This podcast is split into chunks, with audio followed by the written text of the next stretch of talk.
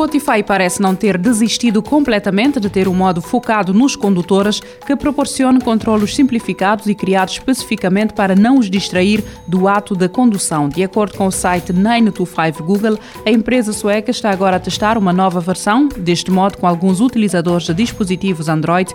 A publicação conseguiu obter algumas imagens da funcionalidade em ação que alegadamente disponibiliza apenas a capacidade de procurar por artista e música recorrendo à voz. A interface também foi alvo de pequenas alterações, mas no geral continua a contar com grande parte das opções da interface normal do Spotify. O Spotify ainda não revelou os planos a respeito do lançamento deste novo modo criado especificamente para condutores, mas tendo em conta que já se encontra em fase de testes, é possível que tenhamos novidades em breve. Os aficionados por jogos de simulação vão gostar de saber que um dos mais recentes sucessos do género acaba de ficar mais realista. Microsoft Flight Simulator recebeu uma nova atualização que acrescenta mais detalhe à região da Península Ibérica, nomeadamente Portugal, Espanha, Gibraltar e Andorra. Recordar que a Microsoft Flight Simulator está disponível sem qualquer custo adicional para os membros da Xbox Game Pass. O simulador pode ser desfrutado tanto nas consolas Xbox Series como no eh, PC. O WhatsApp está alegadamente a testar uma nova funcionalidade que vai permitir enviar ficheiros com tamanho até 2 GB.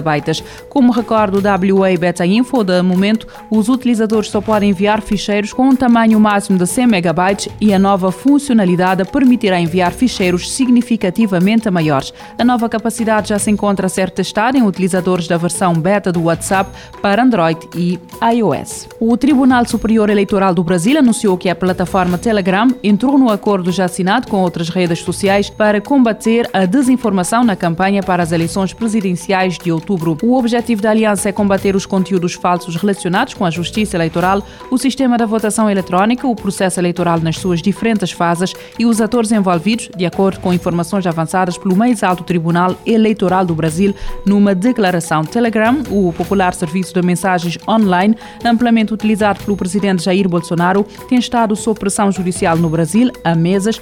Twitter, TikTok, Facebook, WhatsApp, Google, Instagram, YouTube, Huawei já tinham aderido em fevereiro ao acordo. O anúncio do acordo que visa evitar que as eleições sejam perturbadas por desinformação, como em 2018, surge depois de um juiz do Supremo Tribunal ter decidido na semana passada bloquear o Telegram por não responder às suas ordens judiciais. O Telegram é um importante veículo de difusão da informação da campanha de Bolsonaro para sua reeleição em outubro. Ao contrário de outras aplicações, a aplicação permite a criação de grupos de até 200 mil pessoas, canais de utilizadores ilimitados e muito pouca moderação de conteúdo, o que aumenta o potencial viral da falsa informação. Conflito na Ucrânia leva Nintendo a adiar lançamento do jogo. O jogo em questão é Advanced Wars 1 Plus 2 Reboot Camp, que tinha lançamento previsto para o início de abril na Switch. A empresa não avançou uma nova data de lançamento. A Nintendo adianta que a decisão está relacionada com os acontecimentos recentes do mundo, o que aponta para o atual conflito na Ucrânia. Especula-se que a decisão esteja relacionada com o cenário de guerra de Advanced Wars 1 Plus 2 Reboot Camp, com a Nintendo a não desejar glorificar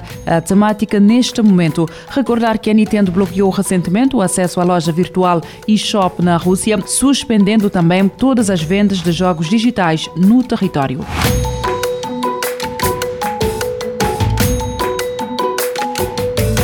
Futuro agora, com o apoio da Agência Reguladora Multissetorial da Economia.